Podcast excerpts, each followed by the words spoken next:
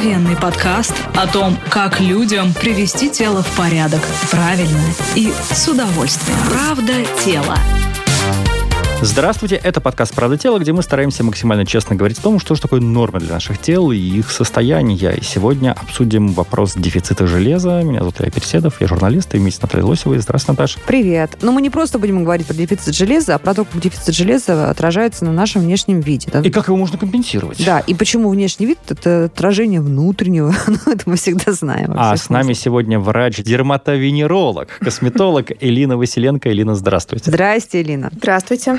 Ну, вот первый вопрос. Как понять, что у тебя Да, дефицит да. железа? Это вообще видно на глаз? Самое сложное э, – это понять, что у тебя дефицит железа. На моем примере я жила с дефицитом железа 5 лет и не знала об Да этом. вы и только собираясь сделать пластическую операцию, которая так и не случилась, я поняла, что у меня не просто латентный железодефицит, а железодефицитная анемия.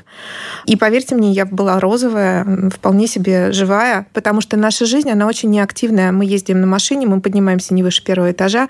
Мы просто понять не можем, что мы чувствуем, если мы нагрузим себя больше. Элин, ну вы сказали, что пять лет. Значит, вы потом подумали и, ретроспективно вы вычислили, что уже что-то было в течение пяти лет. Ретроспективно все очень просто. У меня была бариатрическая операция. Я делала резекцию желудка с целью похудения. И я потеряла 40 килограмм. И за это время, конечно же, я мало питалась мясом, потому что это невозможно воткнуть в себя очень а, много вы еды. просто проанализировали, я что понимала, было в что образе элементарный жизни. путь э, поступления в меня Мгм. железа не состоялся. А так как я не использовала препараты или капельное введение, то я скатилась в железодефицитную анемию с гемоглобином 60. Вот вы это обнаружили, э, когда сдали анализы. Да, только. А чувствовали себя при этом нормально? Да, врачи на меня смотрели и Ну, может, спрашивали, и- почему ну, же я так хорошо ничего? выгляжу. Ну, может, так и нормально? Только после такого? того, как я его восстановила, и мне пришлось это делать уже капельным путем, то есть М. это были препараты Лечиться уже Я лечилась по-настоящему. по-настоящему, и сейчас я продолжаю такие Мгм. профилактические капельницы делать себе.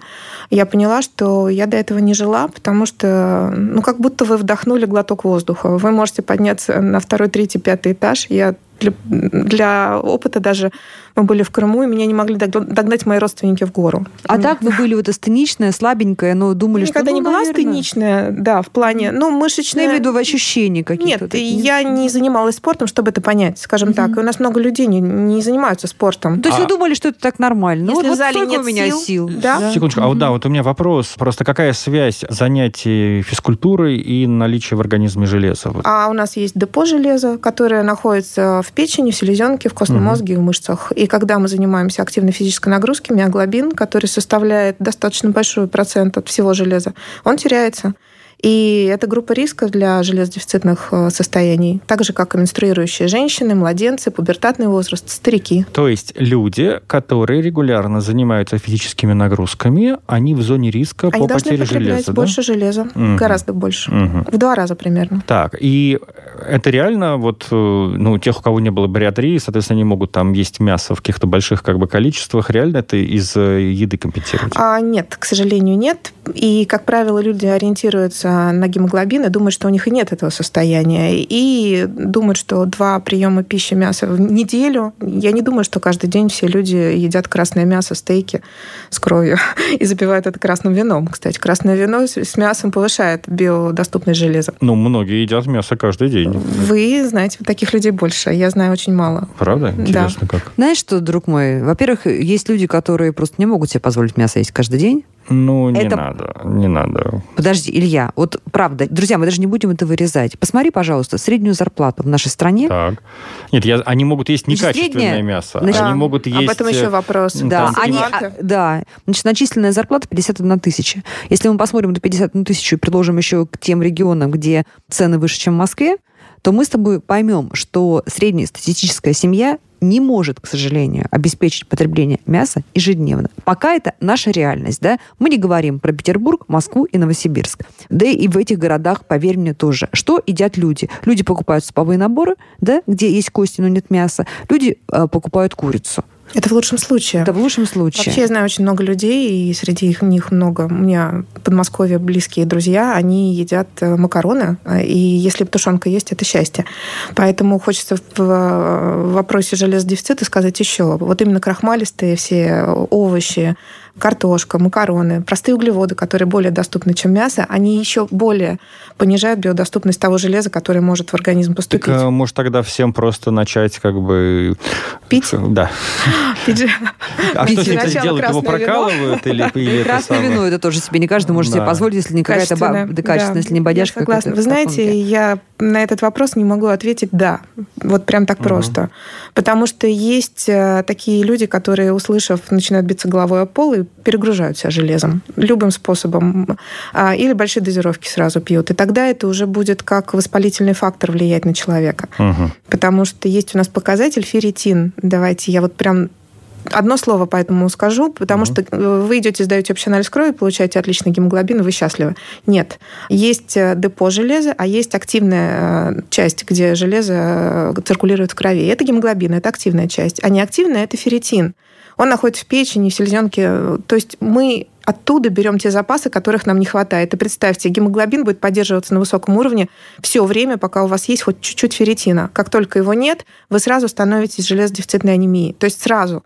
То есть не происходит состояние, когда вы чувствуете себя плохо до этого. Оно вот э, железодефицитная анемия, она накрывает все. То есть вы использовали все депо. Я надеюсь, это понятно. Ну, а в чем это проявляется? Вот тоже вы упоминали, что там... Я даже сегодня вам принесла анкеты, так. которые дают э, в больницах, э, в хороших, надеюсь, и в поликлиниках. Так, ну вот я держу в руках анкету про диагностику железа. И вот я прям зачитаю некоторые симптомы. Слабость, повышенная утомляемость, раздражительность, психологическая лобильность, недостаточная концентрация внимания, депрессивное настроение, головные боли по утрам, дневная сонливость, пониженный аппетит. Ну, в общем, мне кажется, это все, что что здесь перечислено, может применяться к любому человеку, но разве что кроме пониженного а, аппетита, тяжесть поясницы, боли в конце рабочего дня. А вот смотри, есть Снижение извращение... Подожди, это очень, на самом да. деле, каждый пункт очень важен. Вот смотрите, отвращение к некоторым продуктам питания. Мясо, шоколад, сладости, мед. То есть человек должен, наоборот, как бы хотеть э, да. съесть мясо, да, а у него отвращение. А он хочет есть мел. А он хочет... А в, а в меле же нет железа, там же кальций. Ну, вот такая идиосинкразия вкуса происходит. А, mm-hmm. То есть то, что ему не, не Да, к тому же он может высунуть себе язык, показать э, в зеркало и увидеть, что он изменен. Он или гладкий, или с географическим рисунком. Он может дергать ногами перед сном. Вот когда мы засыпаем, мы дергаемся. Это что? Это тоже Это дефицит железа. Да. Трещины на пятках. Вы думаете, что подолок их решит? Нет. Нормальный прием железа решит это, эти проблемы. Слушайте, я вот здесь вот вижу сухость кожи, шелушение и вот сухие локти. Вот я замечаю, действительно, вот у многих э, людей с возрастом вот эти вот сухие локти появляются. Вы знаете, я вас, наверное, расстрою, но если у нас на Земле живет 7,8 миллиарда, то 5,6 миллиарда страдают или латентным железодефицитом. 3 миллиарда из них латентно страдают, остальные страдают уже железодефицитной анемией. Представьте, это 70% населения. Вряд ли мы сейчас с вами втроем, сидя здесь, кто-то не имеет этот дефицит. Нет, я сдавала анализы полгода назад или год назад, у меня там железом было все. Смотрите, ферритин и железосвязывающую способность. Это очень важно. Я вот об этом и говорю. Угу. Я надеюсь, слушатели сейчас услышат и не будут ориентироваться на гемоглобин гемоглобин, потому что наши слушатели иногда и мои пациенты гораздо более подкованы, нежели терапевты, которые не дают им сдавать то есть ферритин. гемоглобин может быть нормальный? Он да? всегда нормальный. Ну, то есть выше 100, например, единиц, да? 120, 130 120. может быть гемоглобин. А железодефицит? А железодефицит есть. Именно так. Это моя больная тема, потому что я как косметолог постоянно с этим сталкиваюсь. Вот расскажите, пожалуйста, как Давайте, косметолог. с точки зрения да. косметологии, угу. когда приходит человек, и когда у него железодефицит, вы найдете там один из показателей, что у него появляются пигментные пятна на лице. Все связывают это с фотостарением, что он активно на солнце пребывает не пребывающие даже люди на солнце, появляются пигментные пятна. И, естественно, все решают проблемы как поверхностно. Если у меня болит голова, я выпью таблетку от головы. Если у меня есть пятно на щеке, я приду к косметологу и найду аппарат, который это удалит. Правильно? Угу. А железодефицит – это хроническое воспаление. Хроническое. Вы с ним живете постоянно. Все хронические заболевания обостряются. Подростки нервные, возбудимые, злые. Тоже потому, что у них нет железа. И вот эта женщина, которая приходит с пятном, она просит сделать аппаратную методику. Я беру лазер, если я не думающий доктор, и стреляю по этому пятну. Да, что мы делаем? Мы разрушаем. В условиях хронического воспаления, представьте, что может произойти с клетками, которые разрушились. Они разве будут потом замещать этот дефект вот этого повреждения нормально? То есть на пигмент мы получаем еще больше пигмент. И человек, уходя от врача, говорит, ай-яй-яй, вы не хороший доктор, вы не умеете ну, работать, у вас высокая мощность аппарата, еще что-то, не думая о том, что у него организм не способен ответить адекватно. И это касается всей косметологии. Я тот врач, который принимает пациентов с анализами. Ну, кроме ботулинотерапии. Там мы навредить не можем. Mm-hmm. А все остальные методики я делаю только после того, как сделан полный чекап по, мо- по моей просьбе. Хорошо, что еще, кроме кожи, страдает при э, дефиците железа волосы? О, боже, это страдают гены. А, ну, я, давайте с точки зрения сначала вот ваши волосы, ногти, а, заеды, как это называется, хиелиты в углах рта, гласиты, язык начинает болеть, прям а, пигментные пятна, трещины пятки, хронические какие-то воспалительные заболевания кожи, которые долго проходят, потому что просто нет ресурса у кожи. А эластичность кожи, вот ее способность к регенерации? Если она будет... Способность к регенерации, конечно, страдает. Я про это и говорю. Поэтому нельзя влезать аппаратом в человека, который не способен регенерировать после повреждения. Это первое.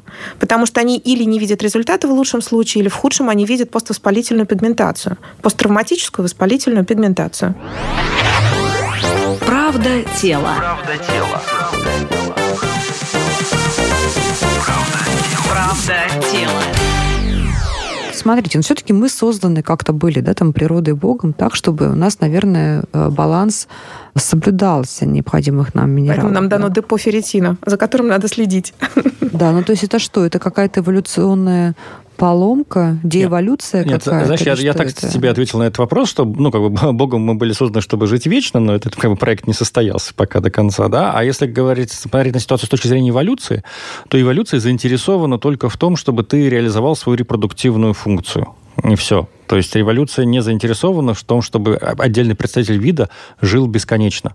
Эм, я даже слышал, сейчас есть в психологии есть как бы теория, что вот этот так называемый кризис среднего возраста, ну вот это там после 40. Это что, родила и отчаяние? Нет, что вот да, у нас есть вот этот детородный период, и угу. пока мы в него укладываемся, мы живем во многом за счет инстинктов. Когда угу. мы переживаем вот этот свой биологический возраст мы воспроизводства... Мы вопросами смысла жизни. Да, да, да, то как бы в принципе вот даже как бы наш мозг сигнализирует, что ты, в общем-то, жить-то уже и не должен. вот, и поэтому начинается... Позвольте вбросить вам еще одну да. мысль в эту же э, копилку. канву, да, копилку. Заместительная гормональная терапия у женщин. Простите, что не в тему, но все-таки. Я, наверное, даже вам советую сделать на эту тему отдельный да. гинеколога да, пригласить, потому что все женщины, приходящие ко мне после 45 и имеющие пременопаузу, менопаузу, считают, что природа так сделала, и нет никакого смысла возвращать себе фертильность. Ну, угу. не в том плане фертильность, а в том плане, чтобы эстрогены поддерживали качество кожи. Угу. Потому что в первую очередь э, хочу сказать, что эстрогены поддерживают качество кожи, эластичность и тургор.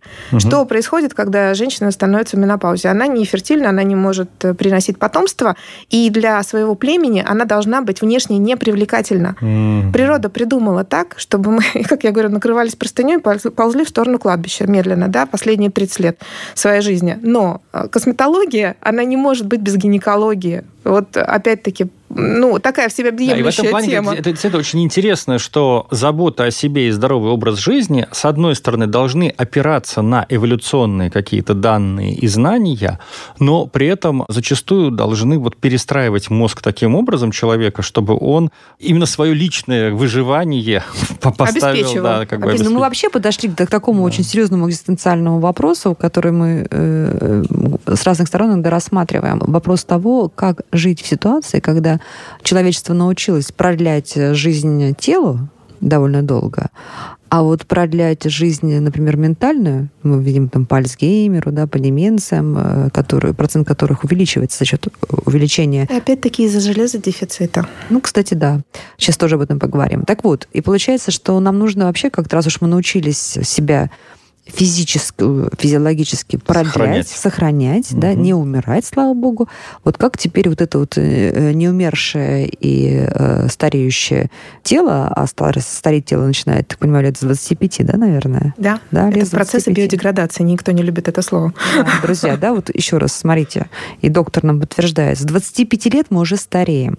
Понимаете? А мы же этого не хотим, мы же хотим жить не просто долго, мы же хотим жить полноценно. Значит, нужно изучать вот эту науку поддержания себя. И наука поддержания, в том числе э, баланса железо Это одна из составляющих. это одна из составляющих. А вот у меня все-таки прикладной вопрос. э, даже а я два. хочу потом про Альцгеймер поговорить, Хорошо. о железодефиците. Первое, все-таки, если вы говорите, что это такая медикаментозно должно э, решаться, насколько питание вообще важно? То есть есть ли какие-то продукты, которые все-таки могут Давайте, ухудшить да, Ну, мы состояние? знаем стандартный набор, да, Гемовый- печень, гранатовый сок, Да, есть гемовое и говядина. негемовое железо. Гемовое железо, оно животное, не гемовое растительное. Все очень Мгм. просто. Гемовое железо это ферм 2, это плюс 2 валентность, не гемовое плюс 3, и усваивается оно хуже. Поэтому едите вы яблоки, вы усвоите из того количества ми- микрограмм железа, ну, процента 3. Даже если яблочко Даже если- за две минуты, да? Да, и если вы едите зеленые, а не красные. В красных вообще практически там меньше гораздо, чем в зеленых. Поэтому здесь есть набор продуктов, действительно, которые лучше питаться. Но опять-таки возвращаемся к красному мясу, печени. Ну, не часто будете есть субпродукты, это все-таки не так полезно, холестерин повышается. И обязательно это надо добавлять витамин С в этот прием и убирать кофе с молоком из этого приема. Именно с молоком. Обязательно. А, То есть, То есть просто кофе черный можно? можно. а да. с молоком? А молоком нельзя. Мы не злоупотребляем кофе с молоком, да? Если мы будем запивать капучино кусочек мяса, то биодоступность будет минимальная. Это молоко? Это что там? Это, лактоза? Так, это- да, кальций, молочные продукты, они э, понижают биодоступность железа. Надо и через полчаса, через 40 минут после того, как вы уже приняли Ну, мясо. Как же быть с творогом? Ведь творог тоже... 40 туда же. Подождите, ну, ну, вот в старых э, энциклопедиях, и рекомендациях и памятках творог относится к... относился, относится Нет, не к к железу, части... к кальцию. Это кальций. А Это кальций, кальций. а кальций же- понижает биодоступность железа. Кальций понижает. То есть творог это про кальций, не про железо. Да. Мгм. Понятно. То есть наш любимый с тобой пример э, мясо по-французски, да? Мясо под сыром. Это мимо, друзья мои. Это совсем. А потому что это свинина, как правило. Хорошо. А, и тогда второй вопрос. Все-таки, если мы начинаем заниматься исправлением вот нашего как, уровня железа, сколько на это обычно уходит времени, чтобы почувствовать результат? Возвращаясь к тому вопросу, обязательно запивать железо каким-нибудь соком, апельсиновым. Ну, то есть это должно быть, или имбирь это должен быть, ну, то есть э, что-то, содержащее больш- большое количество витамина С. Тогда биодоступность будет лучше. А когда мы начинаем восполнять элементарным путем э, железодефицит, мы его не восполним. Я сразу всех огорчу. Поэтому То надо... есть только едой. Только едой не сможем. Мгм. А даже латентный железодефицит только едой мы будем восполнять в течение полугода, если повезет. А когда мы начинаем прием препаратов, у нас получается уход всех вот этих э, клинических симптомов, которые в анкете, наверное, только к третьему месяцу, к концу. Конец первого, начало третьего месяца вы почувствуете, что стало лучше. Если будете принимать э, таблетированные формы, понятно, что если это капельница, то назначает врач, безусловно, и таблетированные формы, и капельницы. И после назначения делается анализ, через 7-8 дней смотрится ретикулоцитарный ответ, насколько молодых клеток эритроцитов стало больше. Если их стало больше, адекватная доза. А как у нас принимают? Ну, пью. Ну, сколько пью? Год. А что, анализы? Да нет. Ну, правда так происходит. К какому сожалению. врачу мы идем сдавать анализы? К На самом деле, хоро- по-хорошему, к терапевту. Просто к терапевту идем. Ну, Мгм. вот из моего опыта. Моя мама, сахарный диабет, гипертоническая болезнь. Я понимаю, что железодефицит, который я выяснила в своей клинике частной, третья группа инвалидности, не дают ей направление на анализ ферритина. У вас гемоглобин хороший. Все. И на этом все. И я бьюсь об эту поликлинику головой и никак не могу вытребовать биохимию с ферритином. То есть она сдает это у меня, чтобы я понимала. И у меня же и капается. Ну, мне повезло, вокруг меня эндокринологи, терапевты и вообще врачи, которые очень глубоко в этой теме и давно. И здесь не только в железе дело. Здесь железо в омега-индексе, к вопросу об Альцгеймере, не так железо сильно влияет, как омега-индекс высокий на правильное а, развитие клеток головного мозга, ну, то есть поддержание их жизни.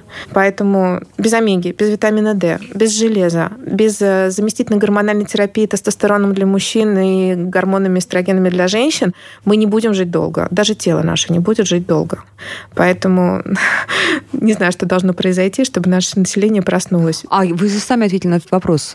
Пока у нас ОМС не будет давать разрешение вот на такие Требовать, анализы... требовать. У А главного как? врача Слушайте, вы требовать. как Слушайте, ну доктор тут- не можете, да, дело даже не требовать? только как бы про, про ОМС. Это Илья, вообще, это мне очень кажется, нет, дорого. э, Анализы Биохимию сдавать. сдать это около 4 тысяч в частной клинике Нет, я сдать. про другое. В 80% случаев, вот когда, насколько я знаю, приходишь в поликлинику к государственному врачу со своими проблемами, говорит, ну а что вы хотите, у вас уже возраст, там, ну как бы, ну там, нога болит при там, ходьбе или беге, ну не ходите, не бегайте. Само Да, пройдет, как бы да. само пройдет. Вот у нас зачастую. А здесь люди просто еще не знают, на что жаловаться. Вот поэтому хороший вопрос, какие признаки. И когда меня спрашивают, как мне добиться анализа биохимии расширенного, я начинаю им перечислять все эти признаки из анкеты, говорю, жалуйтесь на все. Даже если вы не хотите на это жаловаться. Ну, на самом Ну, деле... просто люди могут действительно подумать, ну подумаешь, мне вот на что-то другое тянет. Что, ж, пойду к врачу. Люди недооценивают. Ну, подумаешь, Те- я те- устал. Ну, жизнь такая. Ну, я вечером засыпаю плохо. Ну, я пере- как это, перенапрягся, расстроился. Значит, друзья, давайте так. Вот мы уже много говорим. Я сейчас просто перечислю бесценный документ, который нам сегодня дали, чтобы мы посмотрели. Но я бы с удовольствием заполнила, только не понимаю, что, Илин, нам с этим нужно делать, да? Ну, Там количество баллов вы оцениваете, и поэтому количество Ага. баллов вы видите. Ну хорошо, вот нет. давайте я перечислю тогда, на что мы должны обратить внимание, и идти к врачу и на это жаловаться, как Илина говорит, от начала до конца. Слабость, повышенная утомляемость, раздражительность, недостаточная концентрация внимания, депрессивное настроение, снижение трудоспособности, дневная сонливость, головные боли по утрам, гипотония, головокружение, шум в ушах, пониженный аппетит, отвращение к некоторым продуктам питания, таким как мясо, шоколад, сладости и мед, извращение вкуса. Например, непреодолимое желание есть что-то необычное, как зубной порошок или, или мел, или, или фарш. Извращение обоняния, пристрастие к каким-то запахам, вы хотите там бензин, например, нюхать.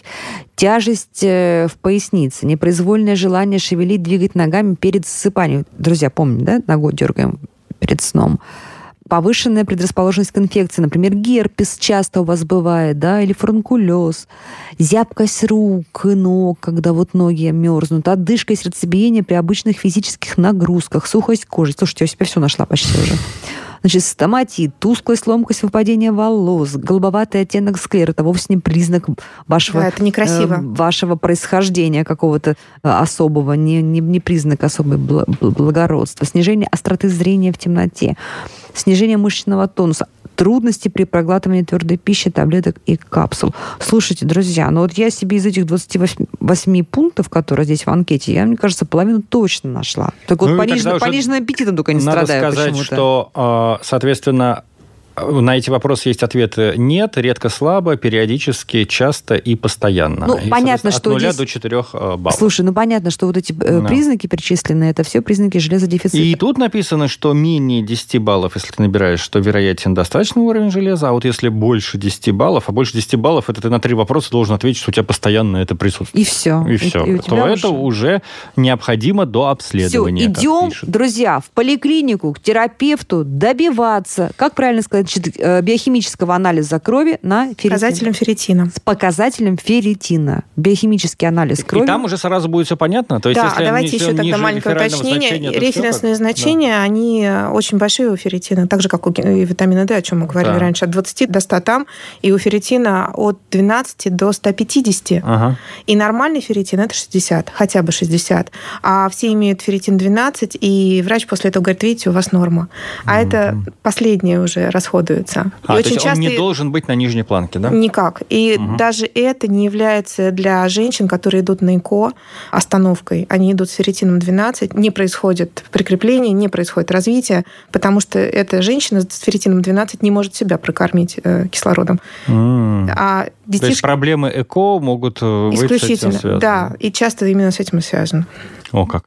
Ну что ж, спасибо огромное, очень интересный был а, разговор. Напоминаю, с нами сегодня была врач-дерматовенеролог, косметолог Элина Василенко. Спасибо большое. Я Илья Переседов, благодарю. Наталья Лосева, подкаст Спасибо огромное, Элина Александровна. Спасибо, было очень полезно. И теперь мы понимаем, что делать. Это был подкаст «Правда. Тело». Правда тело. Правда тело. Правда тела. Слушайте эпизоды подкаста на сайте ria.ru в приложениях Apple Podcasts, CastBox или SoundStream. Комментируйте и делитесь с друзьями. Правда. Правда. Правда. Правда. Правда. Тело.